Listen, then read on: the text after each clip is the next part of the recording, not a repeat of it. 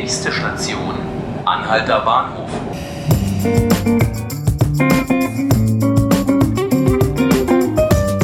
Neue Woche, neues Glück. Hallo und herzlich willkommen zur Montagsausgabe von 5 Minuten Berlin, dem Tagesspiegel Podcast. Ich bin Johannes Bockenheimer und mit mir im Studio steht heute mein Kollege Christian Hönecker. Hallo. Hallo.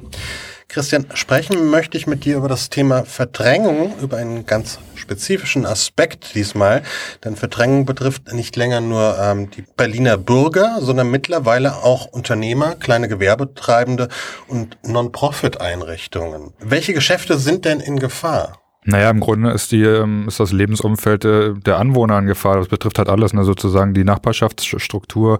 Da geht es um äh, kleine Handwerker, logischerweise, ne, die man zum Beispiel in Kreuzberg auch noch findet, muss man sagen. Ähm, geht weiter über kleine Cafés, Kieztreffs sozusagen, ne, die, jetzt nicht den Anspruch haben, äh, eine internationale Kette sein zu wollen.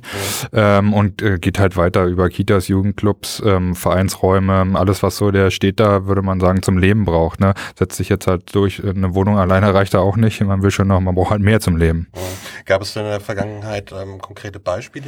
Ja, die gibt es natürlich im Grunde in der ganzen Stadt. Das sind halt immer Einzelfälle und dann, wenn man die zusammen addiert, dann kann man schon eine Entwicklung sehen. Also jetzt, äh, sagen wir bei, bei mir im Bezirk äh, oder in Pankow war es jetzt das Café Niesen, ähm, was ja relativ bekannt geworden ist, dadurch, dass da jetzt ähm, das offensichtlich nicht mehr ausgereicht hat, was da erwirtschaftet wurde.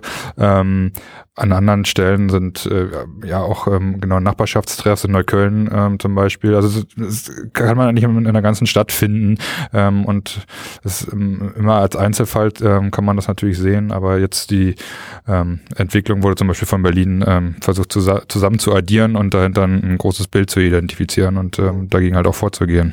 Die Politik will sich jetzt als Retter des Kleingewerbes ähm, profilieren. Ähm, es gibt eine Berliner Bundesratsinitiative. Was genau sieht die vor? Ja, die sieht halt vor, dass man, also dahinter steht, wie gesagt, die Annahme, dass gerade in der Innenstadt, und das äh, Spannende ist ja, dass gerade die eigentlich bevorzugten Innenstadtkieze, wo man, wo das Wohnen jetzt besonders teuer geworden ist, am meisten unter diesem Phänomen leiden, nämlich die Verdrängung von diesem, von diesem, man nennt es einfach mal Kleingewerbe oder ja, Infrastruktur.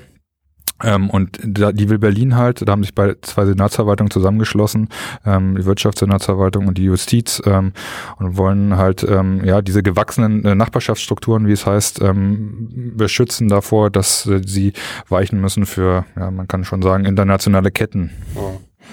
Und ähm, welchen Maßnahmenkatalog hat man dann aufgefahren, um letztendlich dieses, äh, diesen Schutz zu gewährleisten?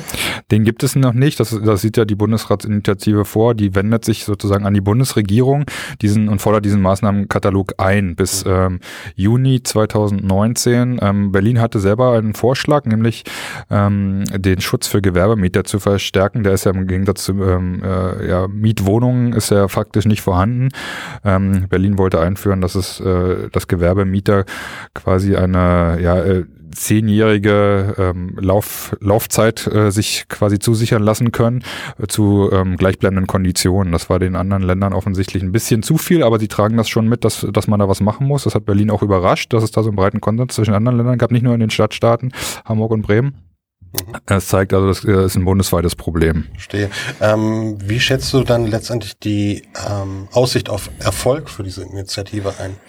Die wird von den Beteiligten, ähm, ja, also man, man, man nimmt das jetzt erstmal als Signal war. Also man hat sich ähm, positioniert, die Länder haben sich positioniert, die haben gesagt, hier, hier passiert was, bitte, ähm, wir müssen das, das können die Länder nicht selbst regeln, das können die Städte nicht selbst regeln, da muss man als Gewerbemietrecht ran und das ist eine Bundessache.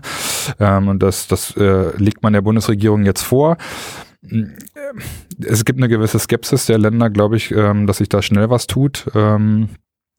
Beim äh, Mietwohnrecht ist das jetzt auch nicht besonders äh, schnell alles passiert, aber es ist ein erstes Signal. Man hofft, dass man da jetzt ein Stück für Stück weiterkommt und dass es vielleicht dann erstmal zumindest kleine Erfolge gibt. Und dass der erste Erfolg war jetzt halt im Grunde, dass man diese Bundesratsinitiative überhaupt durchbekommen hat. Ja, aber ich denke mal, das wird noch ein längerer Prozess werden und hoffentlich für viele kleingewerbliche und äh, Sozialstrukturen äh, so, dass sie sich bis dahin noch halten können. Gewerbetreibende müssen sich also noch ein bisschen gedulden hier in der Stadt. Christian, vielen Dank, dass du dir die Zeit genommen hast. Ja, bitte. Das waren fünf Minuten Berlin, der Tagesspiegel Podcast. Ich bin Johannes Bockenheimer und habe gesprochen mit meinem Kollegen Christian Hönicke.